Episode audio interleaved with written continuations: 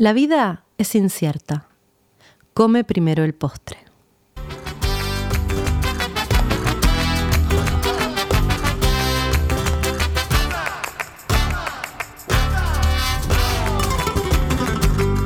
Hay que te como y te como, que hay que te voy a comer.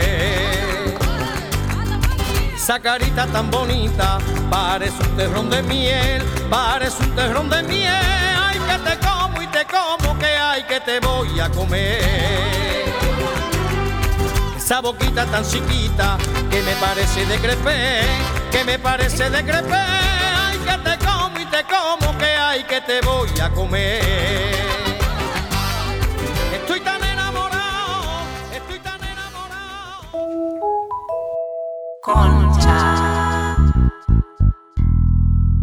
Bienvenidos a Concha. En este episodio, Concha alimentada. Estoy esperando los aplausos del Conex. No sé si les No, pasa no, a ustedes. no- no vienen. Es rarísimo. Mal. Te volver a grabar Nos en estudio. Sí, pero que se siente bien igual. Íntimo acústico. Bueno, un tema que casualmente en mis historias de esta semana que eh, hablé de cosas, un montón de gente me decía, ¿cuándo van a hablar de, de la alimentación? ¿En ¿no? serio? Te juro, por diferentes Rarísimo. cuestiones. Sí, lo vi ayer en tu ¿Viste? story. No lo vi. Y, mm, y llegó el día en el que vamos a hablar de la alimentación, pero está bueno decir que cuando empezamos a preparar el, el programa, nos dimos cuenta que es un tema, Ya le estás diciendo el programa. el programa. La gente te para por la calle y te escucha tu programa y te queda. Es verdad. Estábamos preproduciendo el programa. Em, estábamos charlando, Charlando un, sobre el- sí, un día antes del programa. Esa es la preproducción. No le quiten mérito. No, es verdad, es verdad. Eh, y nos dimos cuenta que era un tema muy gigante, que, que si tratamos de abarcar todo lo que está relacionado con la alimentación, va a terminar siendo un cambalache. Y nos parecía que pa- para arrancar a hablar sobre esto, lo que más nos empezó a convocar era empezar como de la relación con la comida y qué nos pasa con eso, ¿no? Porque la comida es algo que es como medio respirar, uno tiene que comer a lo largo de toda una vida y vamos a tener que tener sí o sí una relación con la comida. Todos tenemos una relación con la comida. Eh, y, a- y- y surgieron varias cosas también de nuestra charla, ¿no? Como... Un montón. un montón. Porque además a veces tenés mambos con la comida, aún pensando que no tenés mambos con la comida. Totalmente. En realidad me parece que lo que, o una de las cosas que en estas conversaciones y también en la información que nos compartió muy eh, amablemente nuestra invitada virtual, eh, que ya vamos a empezar a poner lo que nos compartió, hay algo de que en realidad lo que pasa con la comida no es que son mambos, es que pasan un montón de cosas y lo ignoramos en general, ¿no? Como que nos sirve más eh, ponerlo en un lugar de me estoy nutriendo, me estoy alimentando o le tengo que sacar las emociones a la comida y en realidad es un vínculo re complejo. Y no son mambos necesariamente, pero pasan un montón de cosas y, y ignorarlas o pretender reducir lo que pasa con la comida también trae sus quilombos. Pero a veces sí son mambos. Pero creo que todos tenemos mambos. Hoy desde hoy he escuchado un podcast eh, que hablaba sobre alimentación intuitiva. No, no, me, no- no me voy a meter ahí porque es gigante, pero lo ¿Qué, prim- se- qué sería? como escuchar a tu cuerpo. 100% tener la confianza que vos podés escuchar a tu cuerpo cuándo comer, cuánto comer, qué comer. Eh, la alimentación intuitiva es comer, en lugar de comer de afuera hacia adentro, ella dice todo el mundo come de afuera hacia adentro. Comemos lo que nuestros padres nos dicen que teníamos que comer, lo que la cultura nos dice que hay que comer. Comemos porque estamos en una mesa y la gente está comiendo, entonces nosotros comemos. Pero en general comemos condicionados por el afuera y comer intuitivamente sería poder estar 100% en contacto con lo que tu cuerpo te va pidiendo, que es re difícil. Pero el primer principio de la alimentación, de la alimentación intuitiva, e- ella dice que es soltar la, em, la mentalidad de dieta. Y es- e- esta es una, una autora, eh, es una médica eh, yankee que escribió un libro que se llama Alimentación Intuitiva. Ella crea, acuña el término junto con otra profesional, con una socia, y eh, hacen un par de principios. ¿no? Y lo primero que ella dice es, esta eh, sensación de dieta, por ahí a algunas personas vos le preguntás, yo por ejemplo, yo nunca hice dieta, yo soy realmente no, no hago dietas. Sin embargo, ella dice, por más que no hagas dieta, estamos todos inmersos en una cultura de dieta, que es, no haces dieta, pero te comiste tal cosa y te sentiste culpable, tenés una mentalidad de dieta, Hmm. porque tenés una mentalidad de que hay alimentos buenos, hay alimentos malos, de que vos tenés que comer una determinada cantidad, de que hay algo que está bien o algo que está mal, y ya eso, per se, hace que todos tengamos en general alguna carga negativa contra lo que estamos comiendo, como o restrictiva o que nos pasamos de comer y siempre tenemos esta sensación de que por ahí algo estamos haciendo mal. Igual eso me pasa con todo en la vida, pero, ¿no? O sea, pero también con la comida por ahí tiene una carga mayor. Y, y definitivamente tiene que ver también con cómo lo procesás, ¿no? Emocionalmente, cómo procesas ese alimento que estás ingiriendo. Digo, si lo ingerís con culpa o si estás nervioso o nerviosa o si estás estresado. em, Ahí hay un montón de información también de qué pasa con eso.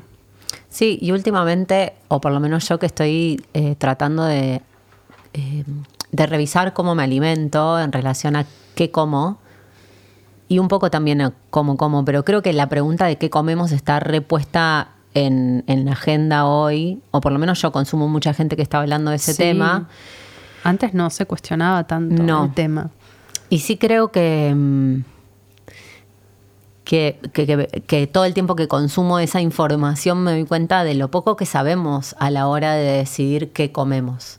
Después viene toda la, la información de cómo y cómo lo procesamos y lo que nos pasa al comer, que un poco lo vamos a explorar hoy, pero siento que qué comemos tampoco es una pregunta que, que está validada. Digo, en nuestra, en nuestra conversación el otro día preparando el tema, una de las primeras cosas que salía es nadie te dice cómo nutrirte, Pero cómo- eso- de dónde vienen los alimentos, cómo, cómo se originan, qué te hacen en el cuerpo, ¿no? Como que no conocemos esa información y no es casual que no conozcamos esa Hay la información. teoría conspirativa de Pero- Laura. Pero, eh, pero posta, me parece es muy fundamental el, el poder de la información en relación a determinadas temáticas que nos vienen pasando en concha siempre. Sí, ¿por qué sabemos cosas de historia que, no sé? De Estados Unidos, ¿qué Sí, me que decís, importa, ¿qué me boluda? importa? Nunca me va a Pamela importar. Yankee. O sea, no sé qué, le hace estoy un a favor, mi cuerpo. Estoy a favor Posta de la cultura general, pero es cierto que no sabemos cómo funciona la química del cuerpo. Y, o, o, por ejemplo, a mí me pasó puntualmente. eh, de- a- desde que empezó la pandemia, dejé de comer carne así abruptamente. De- dejé de comprar carne, dejé de comer carne. Eh, y literalmente estuve encerrada en mi casa comiendo vegetales asados eh, y ensaladas todos los días durante un año. Pues no sabemos cocinar tampoco. Básicamente, ¿no? Y al bueno, año. eso también, ¿no? Same. Porque no sabes qué hacer y cómo Bueno, hacerlo, pero entonces eso es eh, parte. complicado alimentar. Y el tiempo que te Pero, lleva. por ejemplo, pero Que a lo que voy es esto. Al año dije, che, si me está faltando alguna vitamina, porque además en nuestra cultura y más en Argentina tenemos esta idea de que si no comes carne algo está deficiente. Entonces dije, bueno, no me vendría mal eh, contactar con una nutricionista que me explique un poco qué necesito y si necesito algún suplemento. Entonces hago una consulta con una nutricionista que es... eh, que tiene eh, foco en el vegetarianismo, porque viste la mayoría de los nutricionistas no, no sé si tienen ese enfoque. Y ella me dijo, esto no es una consulta donde yo te voy a dar una dieta, yo te tengo que explicar cómo funciona. Entonces tuvimos varias sesiones, me flasheó la cabeza, arrancó diciéndome un PowerPoint, estos son los tres macronutrientes que un cuerpo necesita, ¿viste? Carbohidratos, minerales, lípidos, no sé qué. Y yo digo, ah, pará. Y Me dice, y esto lo encontrás acá, acá y acá. Entonces te enseña, me dice, bueno, vos tenés que meter esto y estos, estos alimentos tienen estos nutrientes. Y yo digo, ¿cómo esto no te lo enseñan en el colegio? Exactamente. Y ¿Cómo también no te lo cómo, se mezclan, ¿no? Porque hay algunos que si no los mezclas cierta- Trofología se llama. ¿Cómo? Trofología. ¿Mezclarlos? Sí. Como que, no sé, el brócoli lo tenés que comer con no sé qué para que te... Los ácidos y Para absorberlo no bien, sé porque cosa, si no, no se termina. O si es cocido de- o si es Pero crudo. sí me parece que hay algo de toda esa información que nosotros intuitivamente podríamos, esto es lo de la alimentación intuitiva mezclado con esto, ¿no? Digo que intuitivamente probablemente nuestro cuerpo tiene una, una sabiduría o una capacidad de identificar qué necesita, qué nutrientes le están faltando, ¿no? Si, eh, si tenés tentación de determinada cosa, darte cuenta que en realidad te falta azúcar, por ejemplo, y te comes una fruta en lugar de comerte un chocolate. Pero ponele, digo, nadie te enseña a decodificar cuáles son las necesidades biológicas de tu cuerpo. Es como que te den un auto y no te digan qué, ¿Qué qué le hace bien, qué le tenés que poner. Pero porque boluda. confías, hablábamos mucho de esto cuando hicimos eh, la charla previa. ¿Qué es comer bien? Decíamos. Y yo, para mí, durante muchos años de mi vida, comer bien era comer lo que en mi casa se comía. Que, que tiene un, era un tipo de dieta. Yo pensé que era la dieta que todas las casas tenían.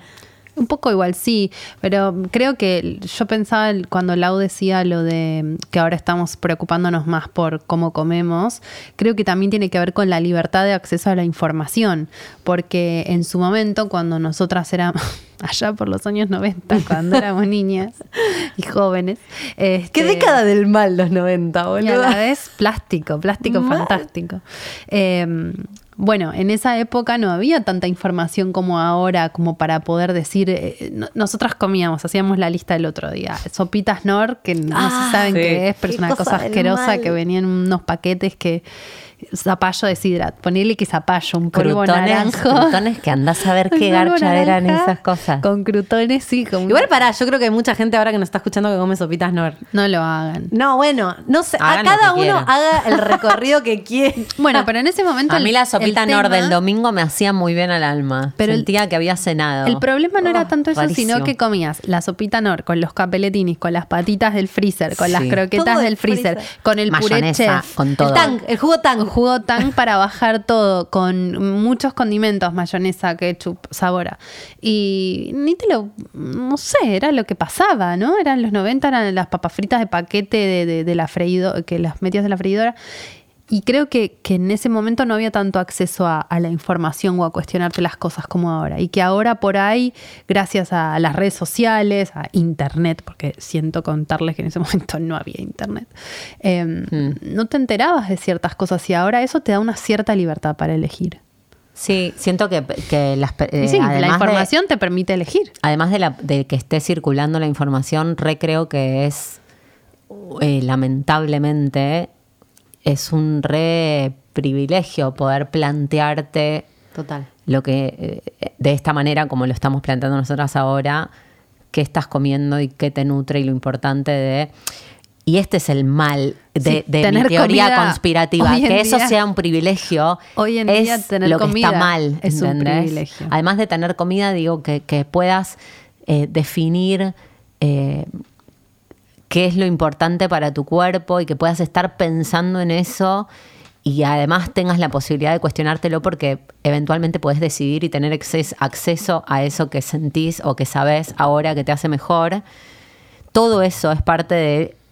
Es, es la es el mismo problema que, que no te enseñen en el, en el colegio o en la escuela o de chiquitos o que tus padres no tengan el tiempo de dedicarse a pensar en la alimentación de tus hijos y les den tan patitas y coso porque además de que les gustan, les resuelve, es más rápido, estamos laburando, eso no es Pero, importante. pero eso es un poco cierto. Yo también siento que estoy comiendo mejor ahora porque tengo más tiempo de estar en casa y poder cocinarme. Totalmente. Yo cuando laburaba como una maniática, y la verdad, qué sé yo, necesito algo que me resuelva rápidamente. Pedís comida la mitad de las veces, Sigo laburando. pidiendo comida un montón. Ah, yo no pido nunca más, Yo pero también me aburro porque no sé cocinar, porque no sé, viste, hay que dedicarle tiempo y plata a comer pedir bien. no es un lujo, y nosotras no tenemos hijos, porque eso es otro trip con cocinar eso para voy. una familia. Yo de última como me puedo dar el lujo de de comer Es cosas que yo quiero comer y cómo quiero comerlas. Pero por eso pienso que no es de la época, sino de también de que es un tema de, Ah. de- de que éramos hijas también de gente que estaba trabajando y que no tenía tiempo para pensarlo tanto. Mi vieja, por ejemplo, me acuerdo, odiaba pensar en la comida. Obvio. Cuanto más sistematizada estuviera nuestra alimentación, mejor para ella. Y Tu había... hermana no es cocina, estoy inventando. Mi hermano es chef. Tu hermano es chef, Sí, sí. de lujo. Sí.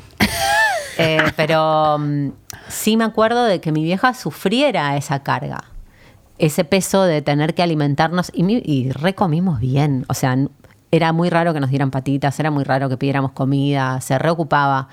Pero sí siento que no había el espacio para reconsiderar un montón de cosas, porque estaban en una, estaban apurados, eran jóvenes, tenían tres pibes, qué sé yo, no, no tenés el espacio para pensar. Yo hoy me alimento sola, me cocino para mí y re puedo decidir qué comprar. Digo, puedo Ojo comprar cosas en- más caras porque tampoco cocino en volumen, qué sé yo. Del otro lado, igual también cocinar para uno solo es un, es un tema, ¿no? es un re tema. Te cagás De- aburriéndote. del, otro lado mismo. y te sobra comida. No, iba a decir que en mi casa, por ejemplo, mi marido quiere, tiene el sueño dorado, que por suerte nunca lo hace, de que haya un, es una te- discusión de tema de terapia incluso. Esto hace Tener mi el mamá. menú. Esto hacía mi Tener mamá. el menú, Por que los lunes comemos tal cosa. Mi- Eso es re 90 también, boludo. re El 90s. Excel con eso impreso en la heladera. Eso hacía mi mamá. Es como, no Era puede ser más 90. Mis materias, las Sí. materias de mi hermano. Y, y la heladera que le ponías en cosa y salía hielo, ¿no? Como una cosa, más 90 no se consigue. Y mm, en mi casa estaba, por supuesto, también por eso. En Eh, mi casa pero mi mamá no se ocupaba de la comida. Nico fantaseaba con eso, fantasea con eso, que por suerte nunca lo hizo. Y yo le digo, no hay nada menos vital y nada menos orgánico y nada menos libidinal que saber qué vas a comer cada día. Me mato, boludo, ¿entendés? Como lunes fideo, martes ensalada con no sé qué, con milanesa. Tipo, no, no puedo soportar saber qué voy a comer.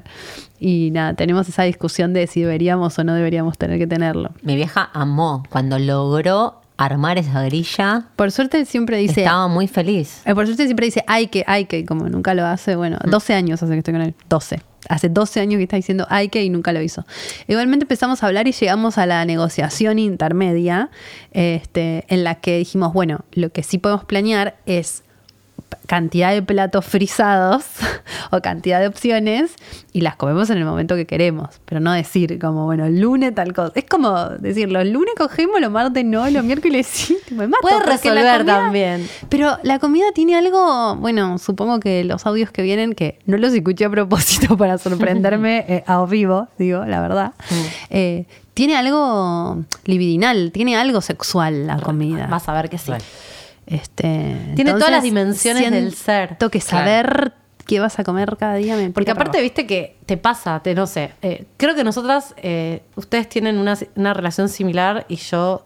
¿Con la comida? En el sentido de que cuando ustedes odio están. la comida. No, Yo amo la comida. Si fuera por No. mí, no comería, viviría del aire. Yo básicamente podría vivir para comer si me dieran la plata y el tiempo. Yo amo la comida también. Lo que digo es que Me en encanta, general ustedes cuando están angustiadas están tipo ahí se me cierra el estómago, no puedo comer, adelgazan No. 200 kilos. Sí, verdad. Eso es más, eh, es otra cosa para mí. ¿Qué? No, es, es una. Es, es que mi pulsión libidinal está puesta en otro lugar que por mi forma libidinal está todo en un lugar o todo en otro. O sea, o está en la comida o está en un vínculo. Exactamente. Literal. Pero reanalizada, Laura. También no está Estoy reanalizada. ¿Qué querés que te diga? ¿Para qué te voy a decir que Para no? que Sí, te diga sí. mentir. Pero es muy común que la gente se sienta angustiada y- deje de comer. Que, Y que es- con la comida sea. Y también es común que coma un montón. Sí. Yo soy más que me angustio. y De hecho, cuando más feliz estoy, menos como. O sea, como menos y cuanto más angustiada estoy, más como. Eh, re identifico que me, no como tanto por hambre. Hmm. Como muy emocional yo. Eh, ni siquiera, o sea, no- y no tengo un trip, un- no tengo un tema con la comida, nunca sentí que tenía un tema eh, con el cuerpo y la comida, porque nunca ni engordé mucho ni bajé mucho de peso, siempre tengo más o menos el mismo cuerpo, entonces nunca fue un tema. Pero incluso así yo me doy cuenta que hay algo mío un poco... mm, no registro la saciedad, básicamente. Mm. Es como que Ah, tengo mira. que comer de una forma y tengo que comer todo. Italiano, gorda, se dice inmigrante. gallego. Vos comes sí. bastante rápido. Puede ser. O sea, como que tengo la sensación de cuando estábamos en India o de viaje, como que de pronto Jimena se terminaba en un segundo la comida. Pero a vos no te gustaba, boludo. Me encantaba la comida de Por India y Dalia estaba por ahí era por eso. "Ah". Por ahí era por eso. Todo me pareció horrible. Por ahí era por eso. A mí me gusta todo. Todo. No hay nada, también. absolutamente nada que no me guste. los talis, que son esos platos con siete agujeros que le ponen. ¿Qué, qué mierda es esto rojo, Todo. azul, amarillo, fucsia? Y Jimena se lo comía A todo. mí me encanta pescado. todo. Desde muy chiquita iba a comer a la casa de mi amiga Rory, eh, de Es quien soy amiga desde los tres años. Re divertida la comer a lo de un amigo. Es nuevo Y todo. no lo sabes, porque en mi casa mi vieja tenía la grilla o tenía su forma de vincularse con la cocina. Mi Hoy vieja me cocina toca re bien, pero la, dinámica familiar hacía que fuera todo bastante básico, salvo para ocasiones especiales que cocinaba y mi vieja cocina muy bien, entonces era un placer. Pero en el día a día era bastante lo mismo, repetitivo. Ir a lo de Rory implicaba que la madre de Rory cocinaba tipo las, las obras de todo lo que había en la heladera las ponía en el centro de la mesa. Entonces para mí era una fiesta de, opciones. El, show del tupper, le decíamos en mi Sí, casa. el show del tupper. Y a mí me fascinaba. Y Rory no comía nada, era re complicada, ¿viste? No le gustaba nada, las verduras ni en pedo, las frutas ni en pedo. Y yo le comía todo. Y, y- Pac-Man. Sí, sí, yo era un Pac-Man y me, y me refestejaban eso. Entonces, para mí también creo que hay algo. Digo, no creo que hay algo. Hay algo Hay algo. re. Eh, de mi identidad y el comer que está muy arraigado en, En mi casa O sea, A mí me también. gusta comer, no sé si porque efectivamente me gusta tanto comer, sino porque es algo de mi identidad que me gusta. A mí, cuando era chiquita, Literal. vengo literalmente de una familia de inmigrantes gallegos donde para mi abuelo, mis abuelos era muy importante que haya mucha comida todo el tiempo y que, te, y que comas. Había como una tensión ahí. Y entonces yo no sé si es que me encanta comer todo y lo disfruto o si me había una, mm, una retribución afectiva a ese terminarme todo el plato. Yo me acuerdo que mi, mi abuelo hacía asado los domingos y me sentaba al lado de él en la parrilla. y Yo tenía dos años y me daba chorizo colorado. ¿entendés? y yo estaba ahí. Era amor. Porque en el fondo Claro. la comida es amor. Re. Porque, ay, En un po- punto. yo creo que Sí, que empecemos, empezar a- empecemos a poner los audios de nuestra invitada virtual, que la vamos a presentar ahora Ay, y probablemente la ella. repitamos un par de veces. Básicamente la escuchamos a ella en un podcast de eh, este podcast que venimos recomendando, escuchando mucho con las chicas que se llama Sabiduría Psicodélica de Janina Tomasini. Janina y Ana Arismendi, que es psicóloga y psicoterapeuta especialista en psicología de la alimentación, hicieron un podcast sobre el vínculo con el cuerpo y cómo, bueno, la comida interviene ahí. Pero mm, la quisimos convocar a Ana, pues nos pareció muy interesante lo que hablaba ahí. Le hicimos una serie de preguntas en relación a la alimentación más puntualmente. Y lo primero que le preguntamos es cómo se origina nuestro vínculo con la alimentación. Y mm, es- nos contestó esto. Vamos a ir parando y, y- y contestando arriba y hablando arriba porque es largo, pero es muy interesante. Nuestro vínculo con la comida inicia con el comienzo de nuestra vida. Desde el principio hasta el fin de nuestra existencia, los seres humanos necesitamos dos grupos de nutrientes para desarrollarnos y sostener nuestra salud. Primero, los nutrientes fisiológicos que se obtienen de los alimentos y que son los hidratos de carbono, las proteínas, las grasas, las vitaminas, los minerales y el agua. Y en segundo lugar, y de igual importancia, están los cinco nutrientes psicológicos básicos que todo ser humano necesita, que son seguridad, pertenencia, placer, amor y realización. Hay que recordar que los seres humanos nacemos como crías sumamente vulnerables que dependemos de que una cuidadora nos provea de ambos nutrientes. Y es precioso que la naturaleza, en su infinita sabiduría, ideó el mecanismo de la lactancia materna a través del cual bebé recibe ambos nutrientes. Entonces, cuando un bebé se alimenta, está recibiendo todos los nutrientes fisiológicos a través de la leche materna y además se está alimentando emocionalmente. Se nutre de seguridad al saber que sus necesidades de sobrevivencia están siendo cubiertas y además porque durante la lactancia se da el contacto más íntimo con la madre que representa el primer lugar seguro del bebé. Acá empieza mi teoría conspirativa. Mi vieja me contó que eh, su médico, el obstetra, le había dicho que a los tres meses deje de amamantarme. Yo soy luna en Tauro. Eh, yo siento que ¿Y ¿Por eso... qué le había dicho eso? Porque en esa época se en usaba, esa ¿eh? época se usaba decir eso, ¿entendés? Y porque mi sí. Y mi vieja no estaba educada en relación a su fisiología, su cuerpo, la biología, la forma de alimentarse, qué importa de la alimentación en los bebés. Digo, esto que nos está diciendo ella, en ese momento no era de circulación. Mi vieja no estaba en este registro de lo que estaba digo- pasando cuando me amamantaba. Igual, Y yo siento que eso es muy constitutivo de mi personalidad, mi vínculo con la comida. Mm. Y no es que fue una, no es que fue que pasó algo, sino que hubo alguien de un saber autorizado, Hombre. Distinto de su cuerpo, distinto de mis Que no- necesidades, que no amamantó nunca. que no amamantó nunca, diciéndole tenés que dejar de amamantar a los tres meses. Digo, hay algo en esto, digo, mi teoría conspirativa no es infundada, digo, hay algo en esta información que es muy poderosa y no, es, no circula. Bueno, no pero circula. ahora está circulando. ¿Va vos te amamantaron, Darío? Sí, a mí sí. Lo que quiero decir es que en contraposición, hoy en día, es al revés que eso. Es como amamantá lo más que pueda. A los cinco años. Amamantá sí o sí.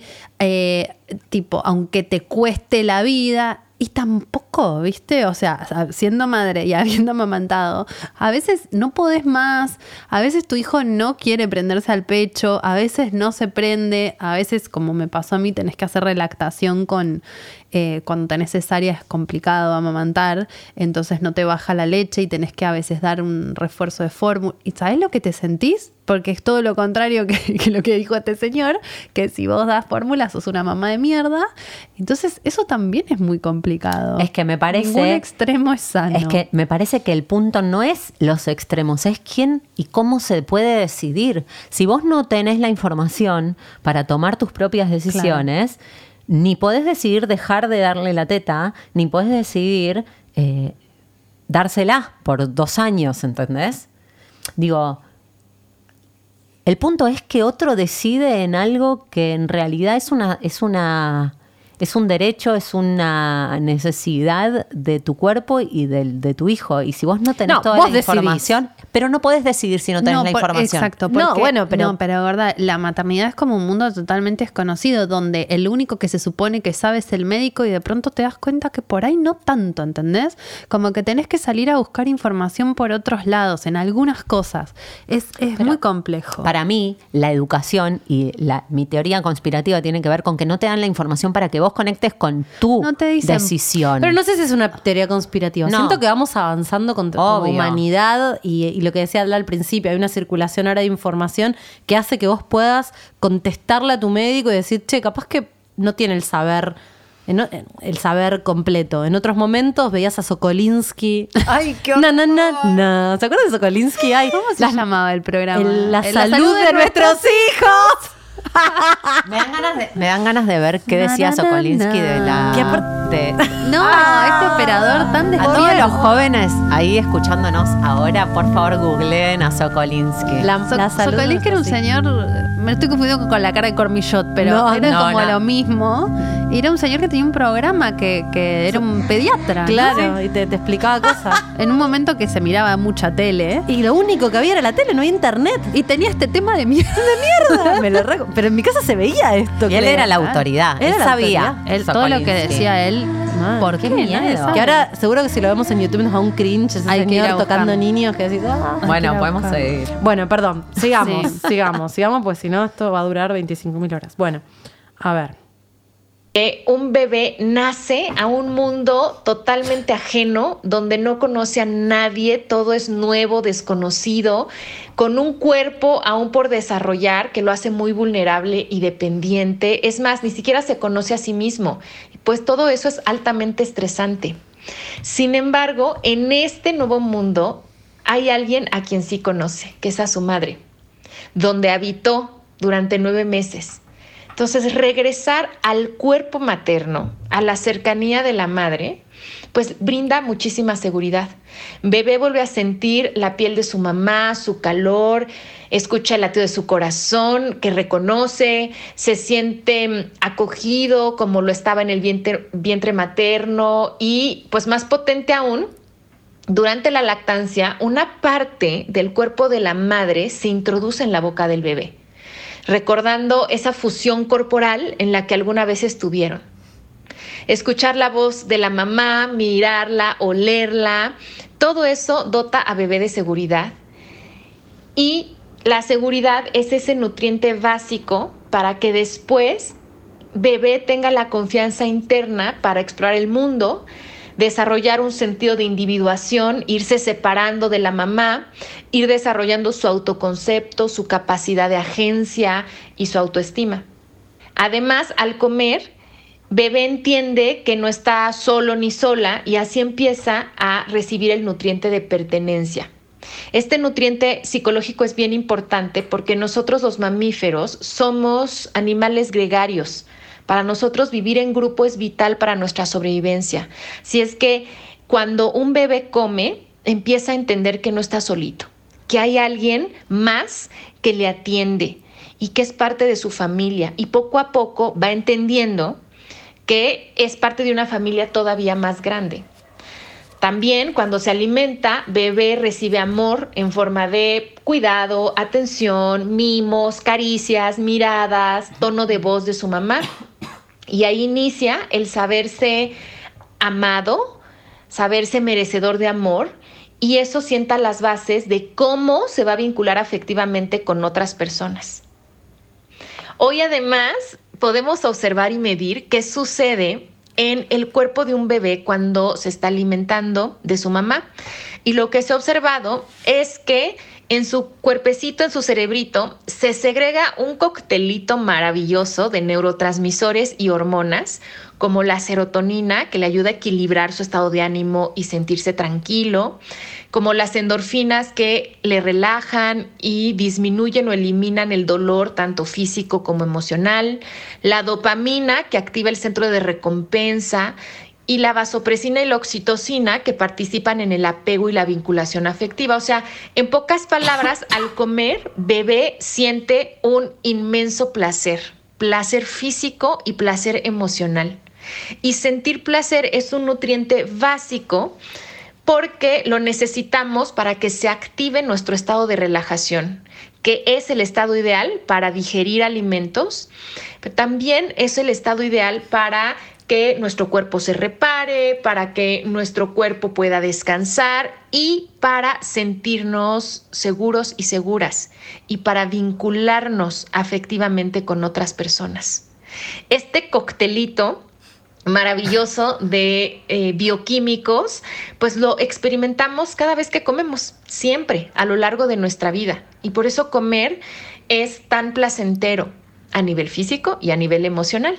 Y finalmente, cuando las necesidades de seguridad, pertenencia, amor y placer están cubiertas, entonces un ser humano puede realizarse. ¿Qué significa la realización? Pues significa poder crecer, poder explorar, poder aprender y poder ir poco a poco separándose de la mamá para así eh, podernos realizar donde a cada quien nos toque realizar nuestros potenciales. Entonces, desde ese momento tan primigenio en nuestra vida, desde los inicios de nuestra existencia, aprendemos que comer es una vía para satisfacer tanto necesidades biológicas como psicológicas. Y ahí empieza nuestro vínculo con la comida. Ahí empieza la relación psicológica que todos tenemos con el comer. O sea, Qué mambos. boluda, vos pensás que estás comiendo. ¿Cómo no vas a tener mambo? Claro. boluda? Vos pensás que te estás comiendo esa hamburguesa de, de- vegana y en realidad estás comiendo seguridad, estás, estás buscando seguridad, estás buscando placer, estás buscando pertenencia. Pero yo pensaba en esto de la pertenencia, que es re importante, cómo eh, empezar a comer distinto de cómo comía tu familia, medio que te Sí, excluye. O como, como- el otro día escuchaba una charla de un de un español que se llama Borja Vilaseca, no sé, es una, sí, una Sí. charla medio motivacional, autoayuda, eh, que no me acuerdo de qué iba, pero él contaba que hace un tiempo, hace un año y pico, dejó el alcohol. Pero porque le parece que el alcohol no está bueno para su vida y lo dejó. Y él decía, cuando voy a las reuniones con mis amigos, Mm, Sí. si yo les digo, dejé el alcohol porque estoy cuidando mi, mi salud y no sé qué, se me arma un quilombo, me, hay una resistencia, me empiezan a tratar de no sé qué. En cambio, yo voy y digo, no, hoy no puedo tomar, perdón, perdón, porque tengo una resaca. Ah, listo, no pasa nada. Nadie, él dice, eh, todo está bien. Eh, pero porque comer diferente se, se siente muy tenso Te para la gente. Te excluye. Bueno, eso pasó muchas veces con los vegetarianos, supongo Mal. que con los veganos también. Obvio. Con todos los que eligen alimentarse diferente. A mí por lo menos me pasó que hice una dieta detox porque justo me estoy mirando ahí un papel que dice nervio. Así estaba yo, como ese papel que tengo que hacer la dieta detox porque no me podía comer nada. Eh, nada literal. Y, y entonces no podía comer harinas y había un montón de comida que no podía comer. Y era muy difícil ir a comer afuera, porque en este caso era una elección personal que tenía que ver con la salud, pero yo decía, ¿y si de verdad no podés comer esto porque sos celíaco o, o tenés algún tipo de enfermedad? Quedás excluido de la sociedad. No hay oferta para la gente que elige comer diferente en el menú. Ahora por ahí con los vegetarianos un poco más, pero si sos celíaco, por ejemplo, no Para podés mí, comer nada. Al mar, además de que es muy complejo cuando salís afuera, hay algo de el encuentro con los que querés que está muy atravesado por la comida y por la identidad culinaria. Digo, yo ahora que no estoy comiendo carne hace dos años, literalmente cada vez que iba a lo de mi familia, la comida predilecta era el asado. Por, por mil razones, porque era la la ocasión en la que mi papá también se podía eh, expresar amorosamente a Claro. través del quehacer. Eh, y, y, y es rarísimo, digo, los recondiciona ahora cuando yo voy. Porque ya no se puede hacer asado cuando yo voy. Digo, O ellos también ¿Y no comen ellos alojan mi decisión alimentaria de esa manera. Sí, ellos comen asado cuando no estoy yo. Pero digo, vos vas y pedís que no hagan la carne.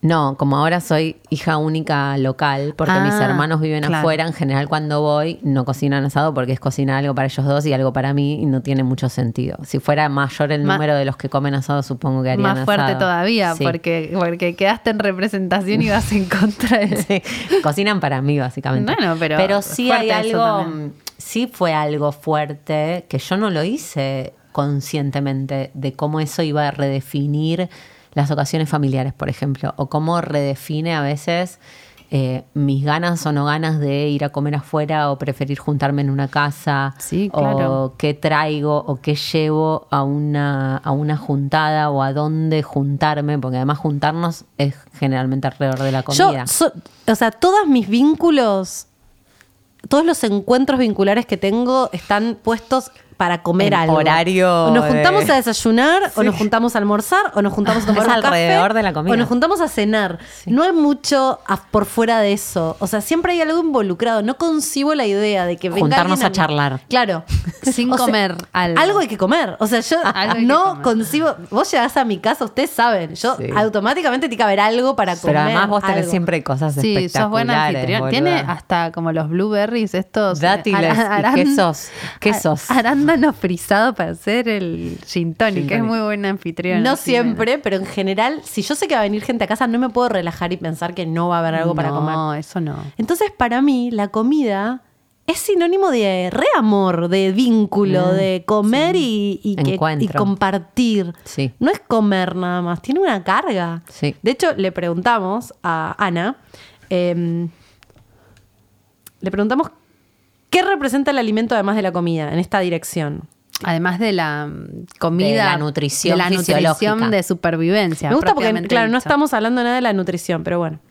Los primeros significados que construimos en torno a la comida son que la comida es igual a seguridad, pertenencia, amor y placer, y eso viene del origen de nuestra alimentación y el origen de nuestra vida, como ya expliqué, y eso así es y así debe de ser. Eh, la comida debe de ser una fuente de seguridad, debe darnos placer, debemos de alimentarnos con amor y sentir amor cuando comemos y también nos da un sentido de pertenencia. Y además a eso hay que sumarle otros significados que vamos construyendo en torno a la comida dependiendo de nuestra crianza, nuestra familia y nuestro contexto sociocultural. Un, un significado bien importante es que comida es igual a tribu o a comunidad, es igual a unión. Y eso tiene que ver desde nuestro proceso evolutivo, algo que como especie nos ha dado una ventaja evolutiva es saber organizarnos en comunidad precisamente para obtener el alimento. De hecho, al día de hoy necesitamos de todo un grupo de personas para poder comer, para tener comida todos los días en nuestro plato. Necesitamos quien se dedique a criar, a cazar, a cultivar, a cosechar, a procesar, a transportar, a preservar y a cocinar los alimentos. O sea, toda la sociedad se organiza en torno a que nos ¿Cómo nos organicemos para la comida. Sí. La mayoría de las cosas. Para comer y coger. No, para comer. Con más. suerte. De verdad, toma una tribu el poder alimentarnos. Y luego a eso hay que sumarle la parte cultural. Entonces, desde todos los tiempos y en todas las geografías, todos los rituales de cohesión que unen a un grupo siempre involucran comida. O sea, vamos a observar primero los rituales religiosos. En el Shabbat hay un alimento en particular y hay rituales en torno a la comida, igual que en la Navidad, igual que en la misa católica, el momento cumbre que es la comunión que se hace, comer una hostia y beber vino. En muchas religiones se ofrendan alimentos a los dioses, como en el hinduismo que se llevan alimentos directo al templo.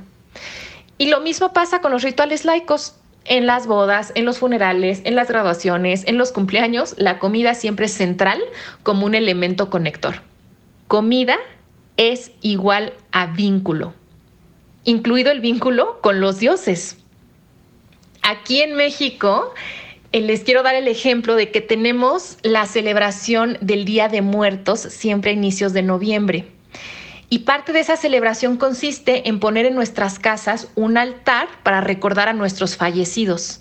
Y un elemento importantísimo a poner en ese altar es el platillo favorito de nuestros fallecidos. O sea que en mi cultura la comida nos vincula incluso con el más allá, con otras dimensiones. Fíjense cómo el platillo viene a ser presente a los ausentes. Amo. La una- comida nos vincula. Hay una pregunta que siempre me gusta hacer que es si pudieras elegir un solo plato de comida, de, o sea, un solo plato de comida que podrías comer sin culpa, sin carga, sin nada de acá a que te mueras. Lo tipo, recé. gratis. Lo ¿Cuál recé. sería? Para mí sería eh, hidratos de carbono y queso, tipo pizza, chipá, Pero todo eso, lo que involucre boluda, es una respuesta muy amplia, te la tenés que jugar. por una sola cosa, Sí, sándwich. Helado para mí. No. Mm, helado, qué rico. Re, Yo soy te iba a re del decir helado. pi- picada. Yo soy, Soy- muy de lo salado. Yo soy re del helado y, o casualidad, en mi familia hay amantes fervientes del helado. Mm, el helado es demasiado rico. Eso es Tipo, verdad. mi abuelo paterno parece que era obsesivo. Y yo soy tipo, me das helado y me lo termino, no me importa nada. Necesito comérmelo Yo todo. el helado me gusta, pero ta- no me pasa tanto con Ah, el no, helado. no, A me mí encanta.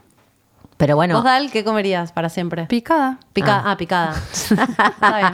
No re sé, es, lo, es lo primero que me, que me vino a la Pero fíjate cabeza. cómo Dal y yo somos más de lo salado. Pero Sí, digo, eso re. tu plato para la eternidad, para Día de los Muertos, ¿qué te llevamos? Queso si una Unos pizza. chipá, me chipá, chipá. A mí un poto de helado. Ah, una picadita. Perfecto. Un salamín con unas aceitunas y unas es papitas. importante esto, digo, se- eh, pregúntenles Me a sus ponen un seres altar queridos. con los por favor. O otra cosa que soy muy fanática, las papitas fritas. Me pueden llevar chipá y papita. Unas leyes, ¿no? No, unas de estas nuevas. Nunca brócoli, ¿no? Las eh, sí, batata frita Con sal marina, por favor. de algas. Bueno, va. O sea, me flashea esto de, de la relación con... es- que comer es vínculo y que la relación con los dioses que hace me parece espectacular. Cuando te Y lo es pones a pensar... no lo decís, pensamos, es así. pero está. Pero además, digo, yo vengo escuchando mucho cómo, eh, vengo o leyendo mucho sobre alimentación, escuchando gente que habla de qué es lo que pasa a nivel celular cuando te alimentás.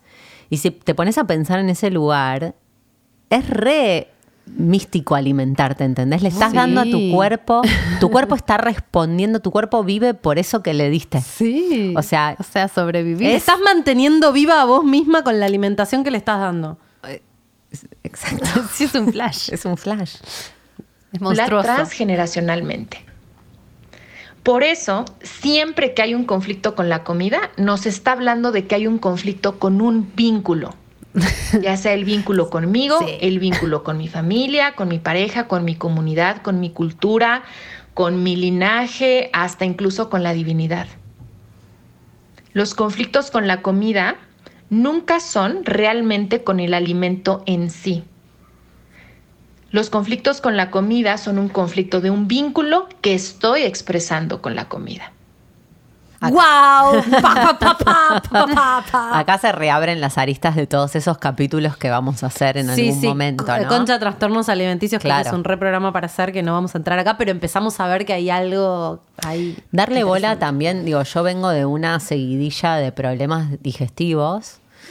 Eh, yo siempre tuve un estómago increíble, o sea, te juro que en parte le adjudico el cambio de mi capacidad digestiva a la vejez. O a la, Obvio. a la vejez soy Pero una eso- exagerada, pero al, al paso del tiempo. Pero eso 100%. 100%. Esos son todos los 90, el juego tan que tomamos, boludo, se acumuló y te detona en algún momento. Pero es verdad. No, pero también es eh, El todo el- A todos los de 18 todos los- que nos escuchan que dicen, ay, qué exageradas. Y yo como No, cualquier cosa. esas jarras locas. La máquina- Esas garras locas. Esas jarras locas a los 40 te las Pero cobran. no, no es solo eso, también la máquina se va poniendo vieja, no es lo mismo un auto cero kilómetros que suerte- uno modelo 84. Y se va refinando y tiene posibilidades también de, de, de- de refinar también su propio contacto. Digo, yo creo que ahora también soy consciente de mi cuerpo en un nivel en el que a los 18 ni en pedo Pero porque también- me creía invencible. Pero eso no es la No, edad. pero sos más No. invencible. O sea, tu intestino no es el mismo que a los te pasaron 25 años. Más bien que va a digerir menos. Pero a lo que iba con esta, esta digresión etaria de la edad fluida, salvo para el intestino. Sí, hay- es que hay algo Eso es que, una verdad. que es físico. que El intestino una no verdad. miente. Te puedes poner botox en la jeta, pero el No hay manera de intestino- Pero engañarlo. ni siquiera es el intestino, es el estómago. Para El hígado, el Para hígado. mí, sí, para el el hígado y estómago. estómago son mis issues, pero reidentifico que hay una, hay una, hay- hubo circunstancias en las que mi digestión se vio muy afectada por mis estados vinculares. Mm. Por mi estado de, relajación, como decía ella al principio, ¿no? De que no el bebé, de que el bebé digiere porque está relajado, porque además del alimento está recibiendo amor. Cuando eso no está Pasando. no está pasando, no está, no está llegando todos esos nutrientes al mismo tiempo, vos comes y por más de que te comas un brócoli te cae como el orto, porque por ahí no es el brócoli, no es la alimentación, es otra cosa. Vos decís que no te estás sintiendo amado, entonces no digerís. Ajá. No te sentís seguro. Lo estoy diciendo. No te sentís seguro, no, te- sentís relajado. Re, puede ser. Y pueden ser un montón de cosas, pero digo, está re bueno también entender que cuando comes necesitas estar revisando todo eso. Digo, hay gente que dice... No es solo biológico. Exacto, come tranquilo, no mires el teléfono, no mires la televisión mientras comes, no hables mientras comes o habla, pero en un estado de relajación. Cuando hice Vipassana, que básicamente estábamos en silencio 10 días, pero además comías en un estado de presencia al comer que El- la no lo haces nunca. La nutrición es totalmente diferente. Yo como, yo como Exactamente. sola en mi casa, perfectamente podría comer con la televisión apagada, la radio apagada, la radio, nunca escucho radio, pero poner el podcast apagado o no mirar el teléfono. Y tengo muy naturalizado sentarme enfrente de la tele, pues estoy sola, entonces me siento, me pongo algo, es como un momento para mí, es el momento donde siento que terminó el día. Un recreo. Donde me hago la comida, sí, donde hice todo lo que tenía que hacer y este me lo tomo. Entonces me miro una serie de mierda y me como la comida y, y es como... A mí me pasaba que cuando le daba la teta a Lisa, que es como lo mismo pero al revés, Claro. eh, llega un momento que lo haces tantas millones de veces por día que estás aburridísima. o sea, es un embole. Re. Es un embole además ya estás embolada y estás deprimida porque estás puérpera y miles de cosas y seguramente cansada, pues son las 3 de la mañana o las 4. Y bueno, no sé cómo era antes, pero yo tenía el celular, ¿no? Y, y- y miraba el celular o miraba la tele y te da una culpa porque no está bueno, te das cuenta que no está bueno, es como que no le estás prestando atención de verdad. Estos todos los nutrientes fisiológicos y los otros. por, por eso es como que em, vale menos esa teta, ¿me Ajá. entendés? Gordi, pensá que la- nuestras madres nos daban dos meses la teta. Sí. No, no, pero yo te digo, no por la... La bueno, el- con, la, con la maternidad nace la el máxima culpa de alguna Sí. manera, ¿no? Pero digo, mm, justo Lisa tuvo problemas para engordar y cuando tenía que darle el, el alimento, o sea, cuando tenía que, que darle de comer, tenía que ordeñarme, tenía que apretarme las tetas para que salga más leche y eso me obligó a estar en total presencia y, y después era como, no podés hacer otra cosa más que estar haciendo solo eso. Y era como, ay por Dios, qué intenso esto. También creo que, que implica un nivel de conexión que me obli- mi hija desarrolló una situación que implicó que yo me tenga que conectar al 100%. Como que me dijo, vieja, ¿vas a dejar de mirar el teléfono o no? Es como el vipassana. ¿Entendés? Boluda, te obliga a estar en un estado de presencia que es un montón. O sea, la gente No la queremos. pira en vipassana. Te volvés loco porque te implica una conexión tan fuerte y consciente y careta, digamos, de, de sin estimulantes externos de presencia que, bueno, te, te- te supera a veces Mm. emocionalmente. El, el podcast este que leí sobre alimentación intuitiva, lo primero que te proponen es que te tomes, que si podés hacerlo, empieces a comer sin estímulos, que empieces a entrar en contacto con la comida. Y dice, y es ideal que estén acompañados de un proceso terapéutico porque esto empiezan a suceder cosas. Te volvés loco. Tres días comiendo el brócoli sintiendo y ya te volvés sola, loco, boludo. sola sin Mal. mirar nada. Mal. Es que sí. Es importante. Además como que no está pasando nada, ¿viste? Como Pero están pasando un montón de cosas. Ese es el punto que Claro. nadie registra. tenés que comer despacio, es como un vacío Sí. que sucede. Re. significados que se van construyendo en torno a la comida es, por ejemplo, la comida es un gran medio para dar y recibir afecto.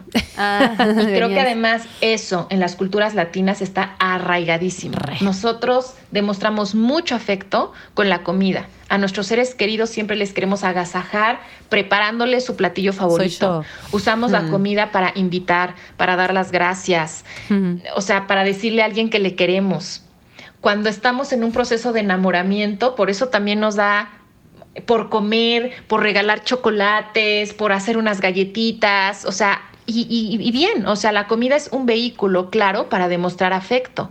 Y de ahí también viene otra relación muy interesante y que además viene muy ad hoc con este querido podcast, la relación entre comer y erotismo. Amo. O sea, comer es un acto erótico. Hay una correspondencia fisiológica y energética entre boca y vulva, Re. garganta y vagina y corazón y útero. Ya lo dijo Nani. La boca es una gran zona erógena y utilizamos comer para estimularnos eróticamente desde la infancia. Wow. O sea, vean cómo los sonidos que se hacen al comer son muy parecidos a los gemidos que se hacen al coger y al comer y al tener sexo chupamos, mordemos, lamemos, masticamos. Incluso es curioso cómo utilizamos nombres de alimentos para referirnos a los genitales. O sea, decimos es el plátano, la salchicha, la papaya o por ejemplo, concha La en México es el nombre de un pan. Entonces, Sí. Totalmente hay este vínculo muy cercano entre la comida y el erotismo. Yo he observado que nuestra forma de relacionarnos con la comida suele ser muy similar a la forma de relacionarnos con nuestra sexualidad. Wow. Ahora, otros significados. Si a las niñas se les premia con comida, pues van a ir aprendiendo a que la comida es vehículo de reconocimiento y no es de extrañar entonces que en la vida A mí. Pues digamos Same. cosas como, ay, me merezco esta copa de vino Yo. por todo lo trabajado. Soy Es yo. decir, como que utilizamos el comer para premiarnos o para reconocernos o para celebrar. Y también lo opuesto, si a las niñas se les castiga obligándoles a comer o privándoles de alimento, esto también va a generar ciertos significados. Muchas de las aversiones que tenemos en la vida adulta hacia ciertos alimentos vienen de la forma en la que nos enseñaron a vincularnos con ellos en la infancia. La comida también puede significar, significar compañía, consuelo, por ejemplo. Eso también lo tenemos bien arraigado porque desde niñez se nos consuela mucho con comida. O sea, cuando un adulto ve a un niño llorando, su impulso primero es acercarse y lo segundo meterle algo a la boca. Y además porque ya, eh, ya les expliqué que cuando comemos viene toda esta estimulación bioquímica que la verdad sí nos relaja, sí disminuye el dolor, o sea, it works, funciona. Entonces por eso también lo repetimos y nos condicionan. O sea, también, no sé, vamos al pediatra a que nos ponga una vacuna, una inyección y después que nos dan de chiquitos otro dulce. Entonces vamos aprendiendo, ah, me puedo consolar con comida. Y además vean específicamente con qué tipo de comida. Mm. ¿no? Yo nunca he visto que traten de consolar a un niño, Con no sé, con un brócoli, ¿no? o con una zanahoria. O sea, realmente siempre es con un dulce. Entonces vamos haciendo esa asociación. Y pues entonces lo que sigue es que nuestra vida adulta, tal cual como cliché en comedia romántica, pero es que de verdad lo hemos vivido, tras un rompimiento amoroso, ¿qué hacemos? Comemos helado de chocolate. O sea, nos seguimos consolando con comida, nos seguimos acompañando con comida. Y bueno, así podríamos estar hablando de muchísimos significados que hay en torno a la comida. Algunos los compartimos como especie, como cultura, y otros van a ser muy particulares de cada familia y de cada historia. Lo importante aquí es lo siguiente. Uno, que identifiquemos qué significa la comida para cada uno de nosotros y nosotras y que cuestionemos ¿de dónde viene ese significado? Y si ese significado me permite estar en paz con la comida, con mi cuerpo y si me permite cultivar salud. Y saber que todo significado es una construcción y que por lo tanto si ahora tengo un significado que no me favorece en torno a los alimentos, puedo construir otro, puedo resignificar mi relación con la comida. Y número dos, es importante entender que es válido que la comida sea una fuente de nutrición emocional y social. Por favor, no etiquetemos al comer emocional o al comer social como algo negativo. Comer emocional y comer social es natural. Lo que empieza a ser problemático es cuando la comida es nuestra única fuente de. Porque mm. siempre que algo o alguien se vuelve nuestra única fuente para satisfacer una necesidad, ahí comienza la dependencia y el abuso. Entonces, está bien que la comida nos consuele en un momento muy triste, pero no hay que quedarnos ahí. ¿Qué otras cosas, incluso más efectivas, podemos hacer para elaborar esa tristeza? O sea, hay que ampliar nuestro abanico de recursos para satisfacer nuestras necesidades y entonces la comida va a ser una opción de un gran menú. La pelota. No para de tirar data. Yo siento que te sirve para la vida, Para con la todo. vida. Con todo. Yo soy reza que a mí me embuchaban con comida ante cualquier cosa. Eh, y mm, recontra identifico que cuando yo estoy en la caca emocional, me permito todo. Y digo, ¿sabes qué? Ahora que estoy acá necesito y me. Y, y- y hago cosas extrañas que, que siento medio incluso autodestructivas, ¿viste? Mezclo helado con papitas y, y me clavo unos ravioles y todo junto en un lapso y, y alcohol y me hago como un combo explosivo de cosas. em, porque ahora entiendo que es como mi manera de tratar de resolver la tristeza con, con comida. No me funciona igual, pero No, nunca funciona la reacción. La reacción este, como, como tal, ¿no? Como lo, lo primero que te, que te sale. Sí, es que lo, lo loco de eso también es que es que puede ser o eso o todo lo contrario. Sí, yo estaba pensando lo mismo. Es muy sorprendente. Como No comer. es o comer en exceso o no comer. Es Sí. cualquiera de los dos extremos. Sí. yo soy más bien el comer. O sea, asocio la comida a que me va a servir, a que me va a dar am- amor, básicamente. Me, me- me va a sacar la tristeza. Y también, y esto es más peligroso, lo asocio a el tiempo libre, como al momento de placer. Entonces, por ahí no tengo hambre, pero ponele que estoy laburando, y esto me pasaba un montón. Viste que te, eh, te respetan el momento del el almuerzo. Sí. Entonces, a veces me pasa a mí que digo, bueno, voy a comer y la cena es el momento que me tomo para decir, ahora no puedo hacer nada, es como el momento sagrado que si tengo que comer, tengo que comer. Y a veces, incluso muchas veces como porque en realidad necesito no hacer cosas. A mí me pasa con coger eso, sorprendentemente. ahora. No, sorprendentemente nada, porque como acaba de decir Ana. No, por eso digo, pero no lo había pensado como tal, como que me cuesta mucho tener placer en mi vida, y comer me encanta. No es que no me gusta la comida, pero, pero mm, sí disfruto cuando es algún plato muy rico, pero por lo general me da tedio todo lo de la comida, no así coger. Entonces, como no miro tele, mis momentos de placer son coger o leer. Fin. Hmm. Do- no, dormir no, comer no. Nah. Yo soy comer, dormir. Y cuando está a coger, alguno de los otros dos vuela. Pierde. Pero ahora ponele es comer, dormir. Y para mí es sagrado. Y para mí es un poco esto que si soy re Yo cuando cojo no Pero como. es impresionante. Pará, me estoy dando cuenta de eso. Yo cuando empiezo a coger con alguien Yo como mucho menos. Yo es como que se me van las ganas de comer. Yo también. Pero que Wow. decís, reemplazas una cosa por Sí. otra. No me había dado cuenta. Yo pensaba que era porque estaba contenta y a mí, que a mí estar contenta me hacía no comer. Pero ahora que lo pienso, Son es espacios de placer. el placer. Es la cuota de placer. Engancho placer por otro lado. Superficie de placer, dijo, Sí, virus. virus. Wow. Eh, Yo al revés, yo al revés. Pero está re bueno también entender eso, porque cuando no estás cogiendo, si estás comiendo compulsivamente, no estás. No, y Teniendo cogiendo, espacios de placer. Y cogiendo compulsivamente tampoco. Tampoco. Porque se transforma en una. la cara de Laura, la cara de Laura, la cara de Laura. se transforma en, en- Ninguna de las dos Hmm. termina siendo placentero porque se transforma en algo de ansi- que en una respuesta a la ansiedad. O una búsqueda de llenar un agujero y no a una búsqueda de disfrute. Hmm. ¿Qué pasa? Chan, chan, chan, chan. Ah, este chan, tema chan. atraviesa Está muy fuerte, ¿no? Está muy Sí. fuerte. Es muy taurino este tema. Sí, me y encanta. también, o sea, con el no comer, que es lo que a mí me pasó eh, básicamente todo este año, eh, no comer al principio por porque el cuerpo no lo, o sea, me sentía mal, estaba estresada y después comía y el cuerpo ya estaba tan mal que rechazaba la comida y entonces vomitaba.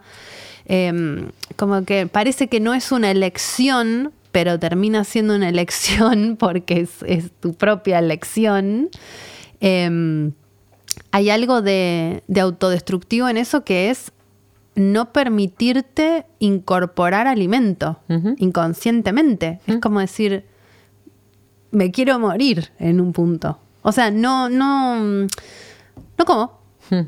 No puedo comer. Hmm. Y No el puedo alimento comer. es medio vida. Claro, por eso. Pero digo, en, en ese sentido, como que fuerte también que el, el no... No poder digerir, no poder el comer. no poder digerir, el no poder comer, pero como también vos misma te estás empezando, te estás diciendo algo que si no lo frenás, empezás en un túnel, ya sea para el lado de comer excesivamente, que, que te puede traer complicaciones, o dejar de comer, que tiene que ver con una pulsión de muerte, lo que te da la vida. Eso es una locura. A mí me está flasheando la cabeza todo esto. Sí. Le preguntamos a Ana también qué consideras que es alimentarse bien. Para mí, alimentarnos bien quiere decir que en general sentimos tranquilidad en torno al tema comida. Nunca. De hecho, ese es un gran indicador de cuando nuestra relación con la comida no va bien. Si sentimos intranquilidad en torno al acto de comer, hay que revisarlo. Entonces, alimentarnos bien quiere decir que en general nos sentimos tranquilos, tranquilas en torno al tema comida. Alimentarnos bien quiere decir que siempre que sea posible, elijamos alimentos que nutran y le hagan bien a nuestro cuerpo y que al mismo tiempo nos traigan placer emocional y nos permitan vincularnos y adaptarnos al contexto social. Para comer bien, claro que tenemos que tomar en cuenta eh, la nutrición y aprender los básicos de nutrición. Sin embargo, solamente saber de nutrición no es suficiente. Además de eso es bien importante, porque eso es quedarnos nada más en la parte como mental, donde está mucha gente con mucha información sobre nutrición. Pero recordar que no solo somos mente, también somos cuerpo, somos emociones y vivimos en un contexto social. Entonces, para comer bien, además de usar ese conocimiento racional, es vital incluir lo emocional y lo social. Y es importantísimo incluir a nuestro cuerpo.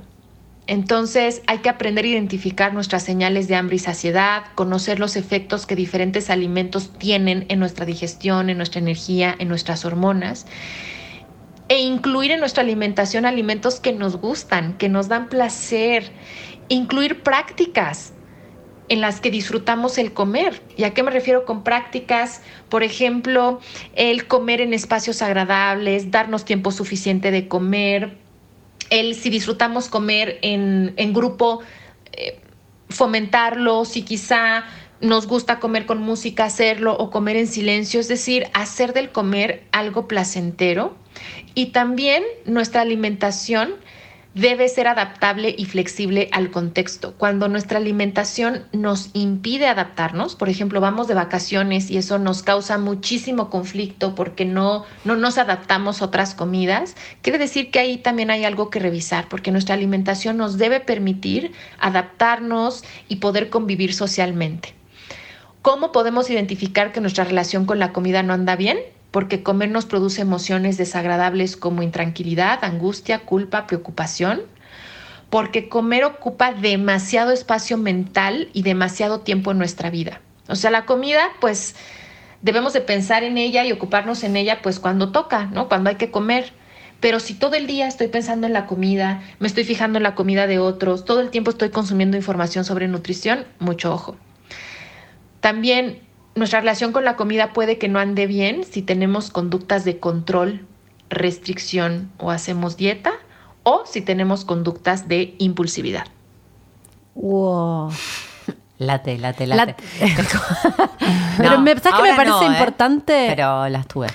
Sí, yo también. Eh, pero no, me parece muy importante esto. Es algo que yo siento mucho con todo, porque igual soy rebelde, pero me cuesta mucho decir, bueno, ahora voy a hacer eh, la dieta paleo y no voy a poder comer nada. Me, me parece re importante el tema de la flexibilidad, de poder ir un a otro país y poder comer, eh, no sé, lo que se come en ese país. Que si, un- si soy vegetariana, pero un día voy a un lugar y solamente hay carne, y me puedo comer un pedazo de carne y está todo bien, eh, sin que eso me genere. Me, me pasó hace poco, fui un asado y que había casi todo carne, y yo hace un montón que no estoy comiendo carne. Y dije, no sé, una salchichita parrillera.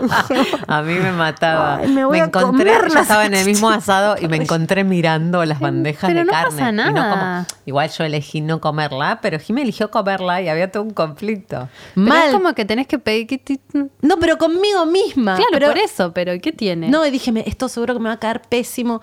Y en realidad yo no es que no como carne porque no me guste o porque siento que me va a hacer mal a la salud. Tengo más un tema de que estoy cada vez más en contra del maltrato animal y me parece desde ese lugar, es que más social, más militante te diría que, que, que- que efectivamente Sí, sea un tema de salud. Porque te gusta también. Sí, sí, me re gusta. Eh, bueno, y me comí esa parrillita, pa- esa salchichita parrillera con una culpa. Y dije, esto me va a caer Te va a caer pésimo. mal de la culpa. Y a la mañana siguiente estaba espléndida porque no me hace mal la carne. Eh, y después me, me quedé pensando y dije, puta, o sea, en vez de comerla y decir, ¿sabes qué? Me la voy a comer y la voy a disfrutar.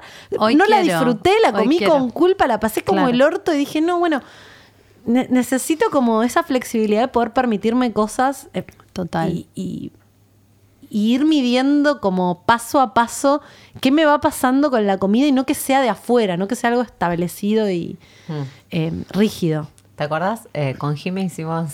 Voy a traer esto es tremendo. Estábamos en, un, estábamos en un trabajo que compartíamos, trabajábamos juntas. Y con una amiga más, las tres hicimos una dieta de. em, ¿Cómo se llama esto? Ayuno era. Ayuno. Sí, No, una comer. dieta. Estábamos estresadas hasta el culo. Porque era el trabajo más estresante del mundo y decidimos no comer por 10 días. ¿Y no qué así.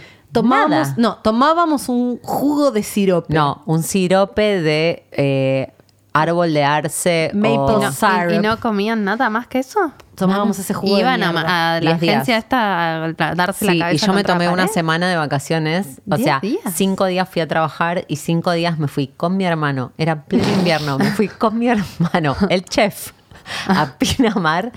Y él cocinaba espectacular todo el tiempo y yo no comía. Ay, pero estás re loca. y Estábamos re locas. Estábamos re locas. Estábamos re locas. Yo ¿Cómo? sí. Pero no murió. ¿Qué? no, Yo no, no. estuve enojada. Claro, no, no, porque te la empieza a mala pasar onda que tuve esos 10 días. Yo entré en una No tenés de sueño, wow, me tenés- iluminé. Al revés. a ese nivel. Yo flasheé claridad, o sea, no flasheé porque para mí es muy real.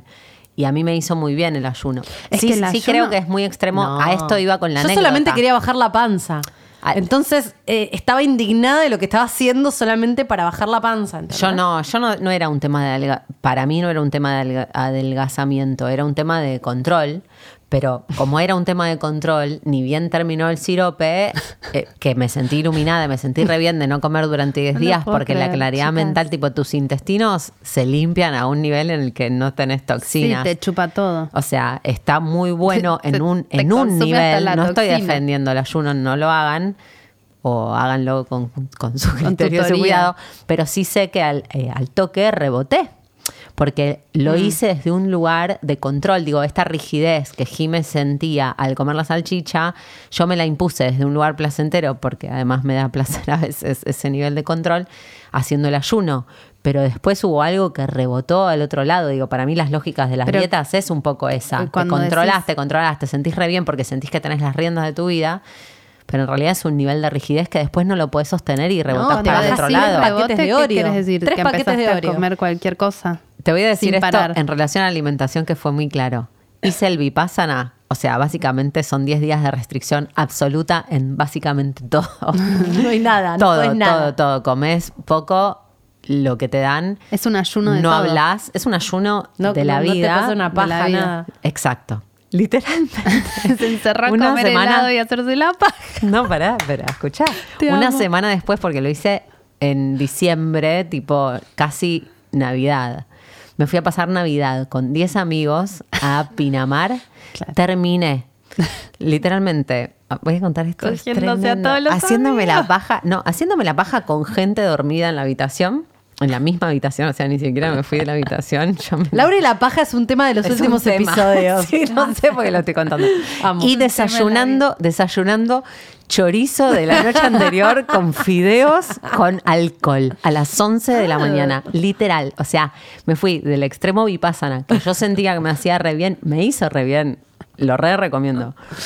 A hacerme la paja con gente en la misma habitación, desayunar chorizo, pasta y champagne. Volvemos al principio que es los extremos no son buenos. Exactamente, digo, hay algo de Temporada la- Libra, el equilibrio. esto que traía Jime de la necesidad Equilibrio. de que sea un, una- un vínculo con, con la libertad y la flexibilidad de ir haciendo, ¿viste? Si te restringís para bien o para mal, es Em, una cagada. El ayuno es algo muy religioso. En la India Sí. se estila muchísimo y en los ashrams, por lo general, la gente va y hace ayuno. El tema es que es peligroso.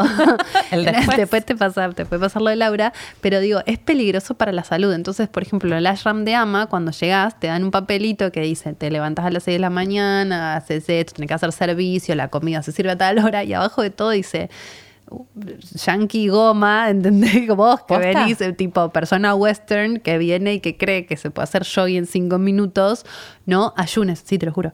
Dice, no ayunes, el ayuno es algo muy delicado, tenés que hacer un- una dieta antes, tenés que estar controlado por un médico. Si no tenés experiencia, no ayunes porque se, Se le desmayan se le han palmado un par ahí en el ashram. sí. Entonces, eh, y es un acompañamiento no solo del alimento, sino del espíritu también. Que no sé cómo ustedes no se murieron con lo del sirope trabajando en agencia. Me parece rarísimo. Eran jóvenes. Muy joven, muy joven. No, y aparte era, un- era ese jugo que le tenías que meter una pimienta de cayena. Mira, A me mí acuerdo me como si fuera. Ay, qué asco, Laura. Yo al final Solo ya me eso, daba. No te comías una banana. Nada, nada. Pero ustedes no se la comían. No, no, boluda, estás loca. Yo sí entro en esa entro, pero, ¿Cuánto podés con durar? odio. Lo hicieron 10 Diez días. No, pero no eran 10 días solo sirope. Era, era una progresión que hacías. Un día verduras y frutas, otro día frutas, otro día jugo de frutas y ahí arrancás con el sirope. El sirope full eran 3, 4 días. Es un montón. O sea, tres, Yo no te aguanto en Tres. 3 horas solo a sirope. cuatro y tres de No. salida. No, un horror, un horror, un horror. ¿Bajaste de peso por lo menos? No creo, porque No. nunca yo este, no, no bajo de peso rápido ni subo de peso rápido. Siempre estoy igual, boluda. No te sirvió para nada.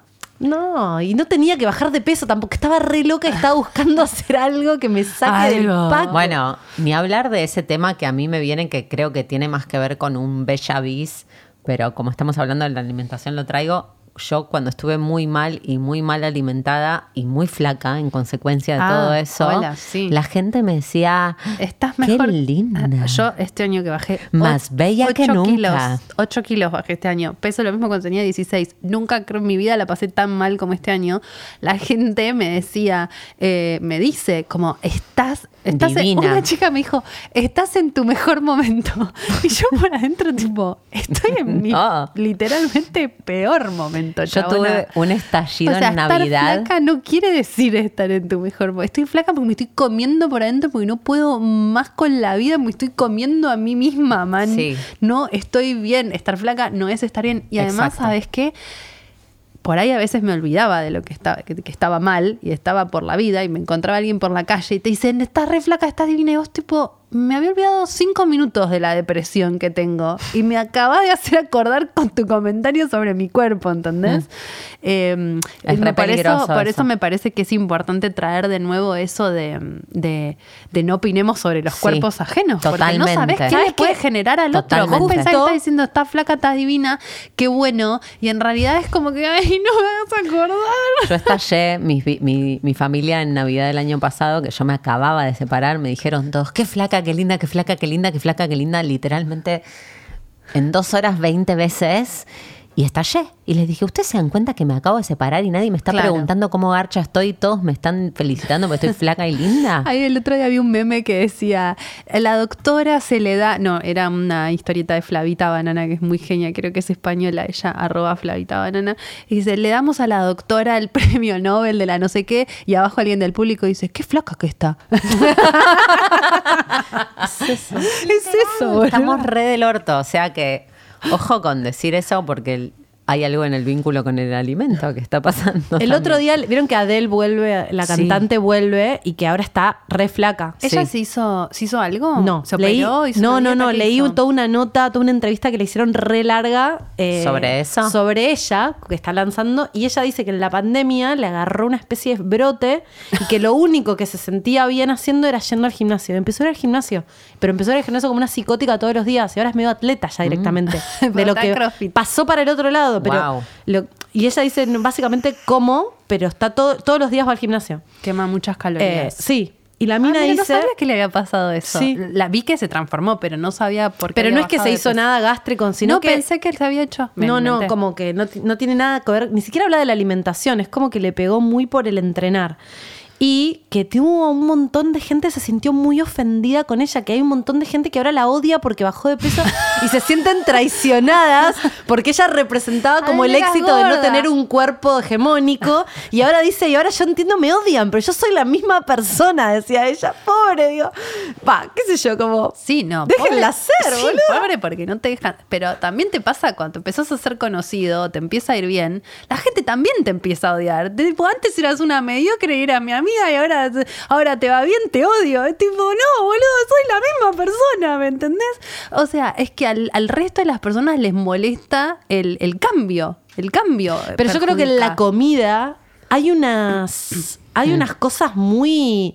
eh, Entre las mujeres muy competitiva. entre las también. mujeres competitiva, pero no te iba a decir, es medio como una religión la comida. Viste que el vegano que es súper vegano, hay algo que de no, de no tolerancia con lo demás. Re. El que come la carne que no me. No, el- contra el vegano.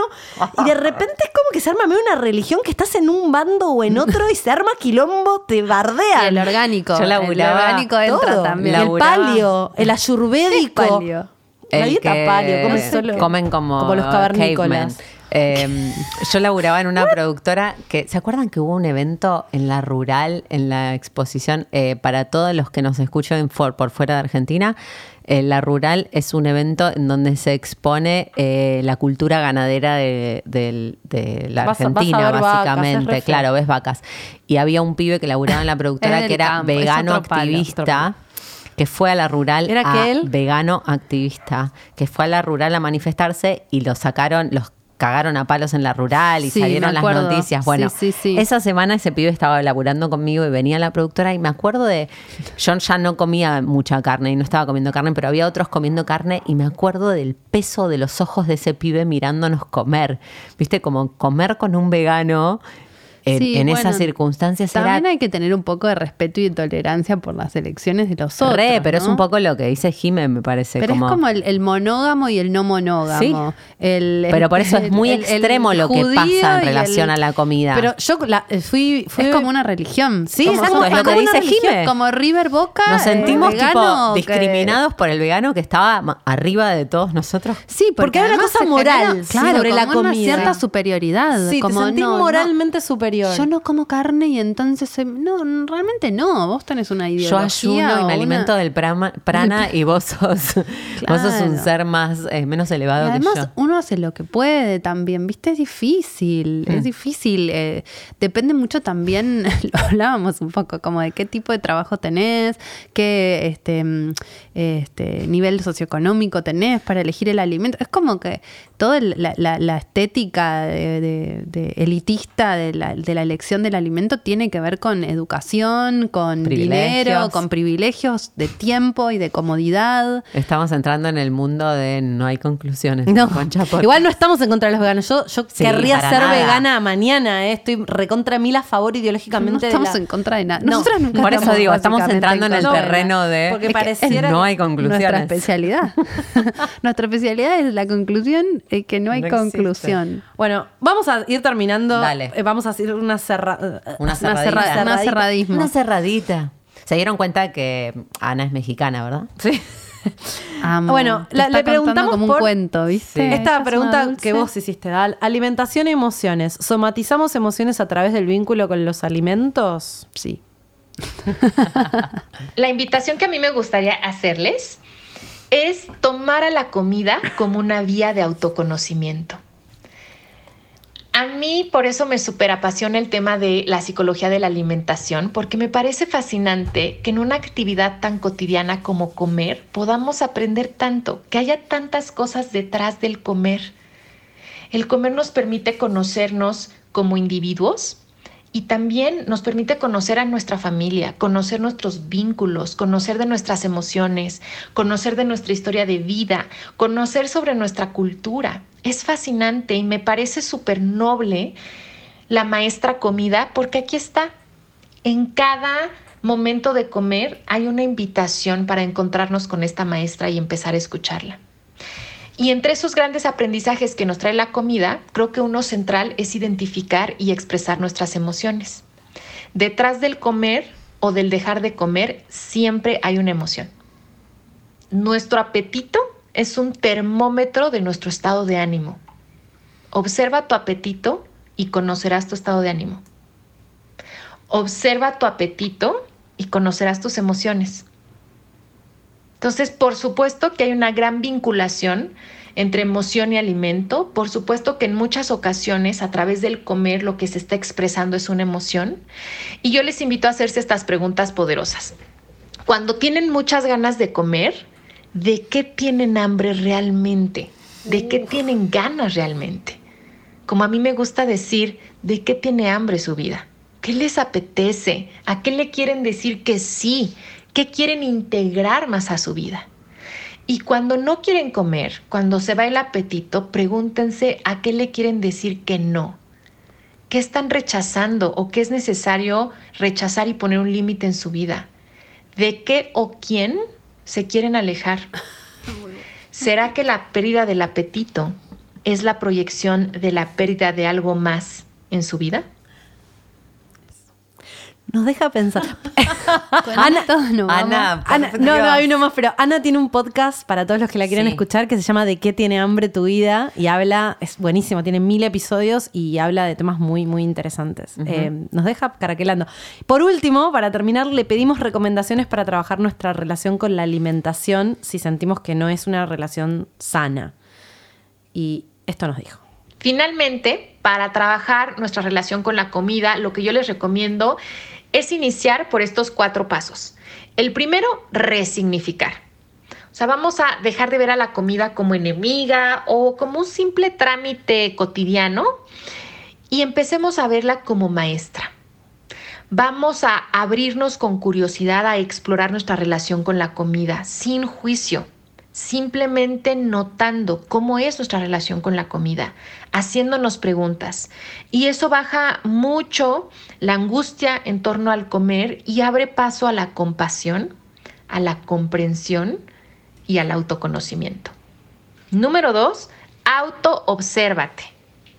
No puedes entender y no puedes transformar lo que no conoces. Entonces, primero hay que entender cómo está nuestra relación con la comida y para eso sirve mucho observarnos. Yo recomiendo llevar un diario, un diario en el que vamos registrando, por ejemplo, cómo es nuestro apetito, todos los días decir, hoy no, no, no me apeteció nada, no se me antojó nada, hoy tuve muchas ganas de comer, hoy vi que surgió el picoteo, quizá hoy tuve un atracón, o sea, irlo anotando sin juicio y empezar a ver patrones.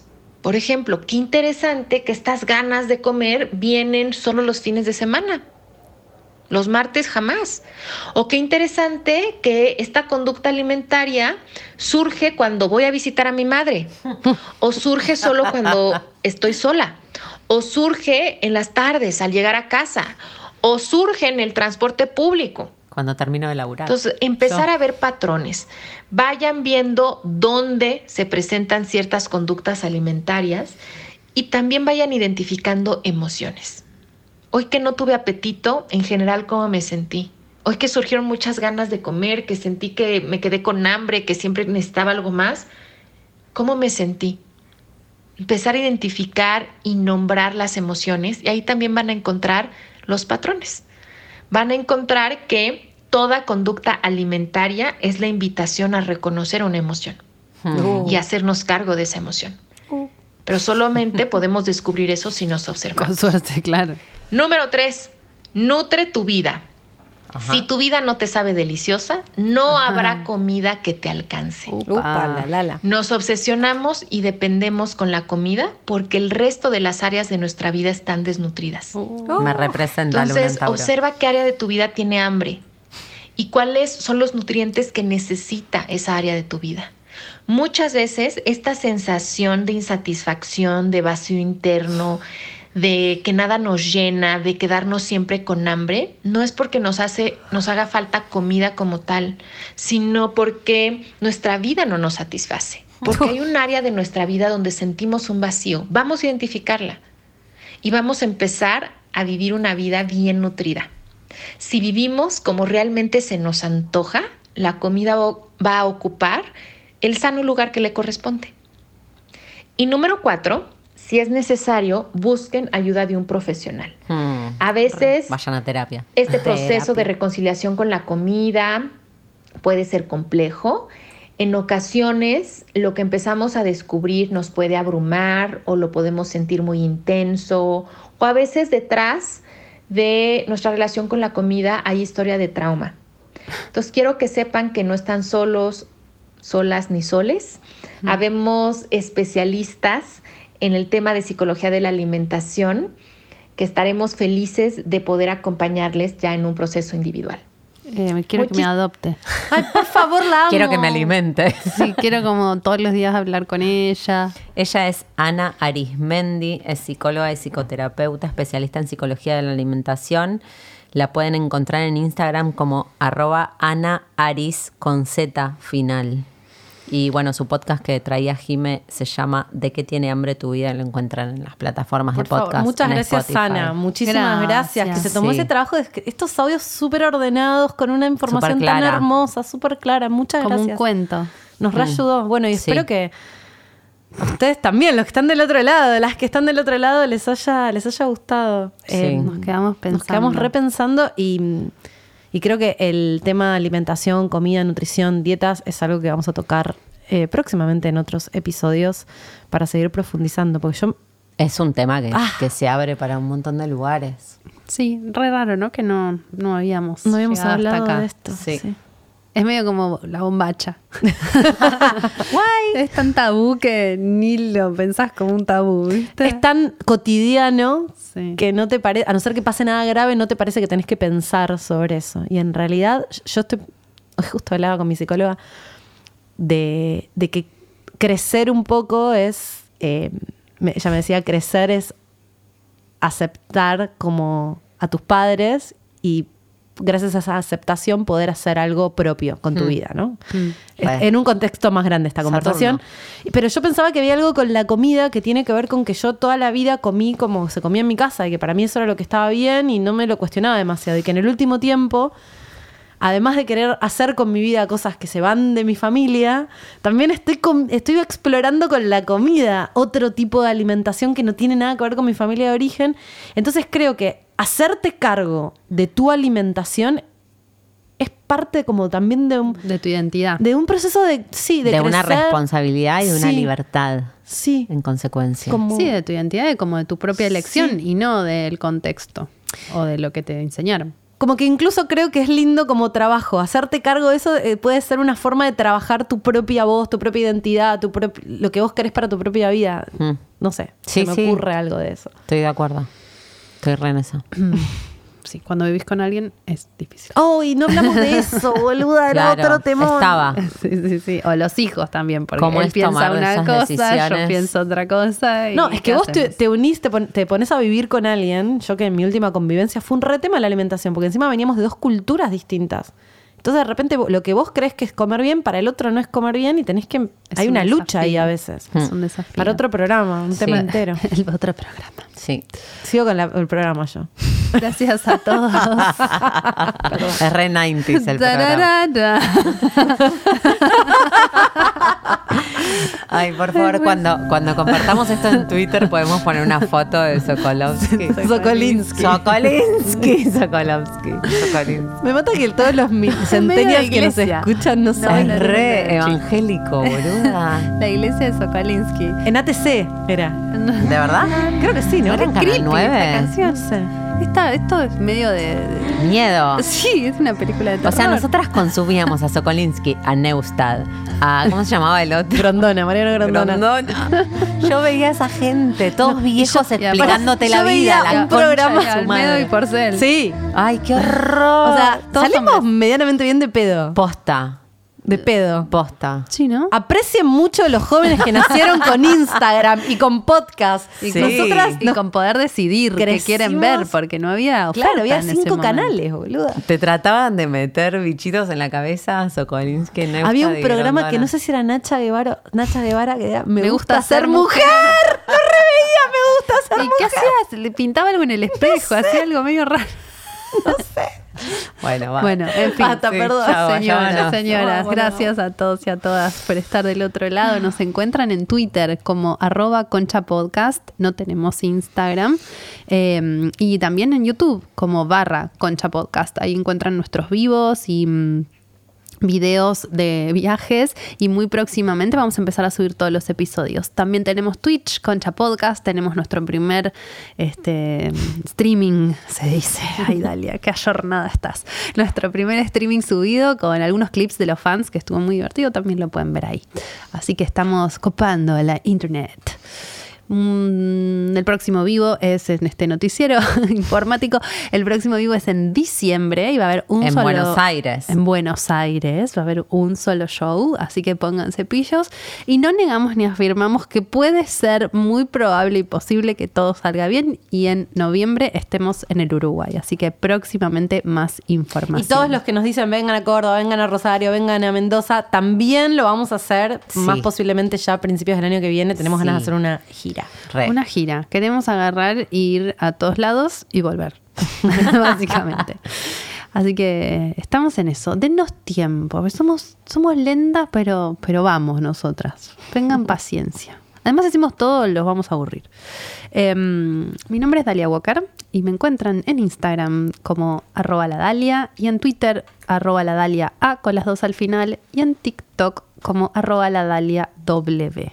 Yo soy Laupa Salacua y me encuentran en Instagram como arroba laupasa y quiero aprovechar para volver a agradecer y nombrar a Ana Arismendi, que es quien contribuyó muy eh, ricamente, Generosamente. generosamente con, con la construcción de contenido de este episodio y la encuentran en Instagram como arroba Ana Aris con Z final. Mi nombre es Jimena Outeiro. Me encuentran en Instagram y en Twitter como arroba con J. Muchas gracias por estar del otro lado. Nos vemos, nos escuchamos en el próximo episodio de Concha Podcast. Con chao. Na,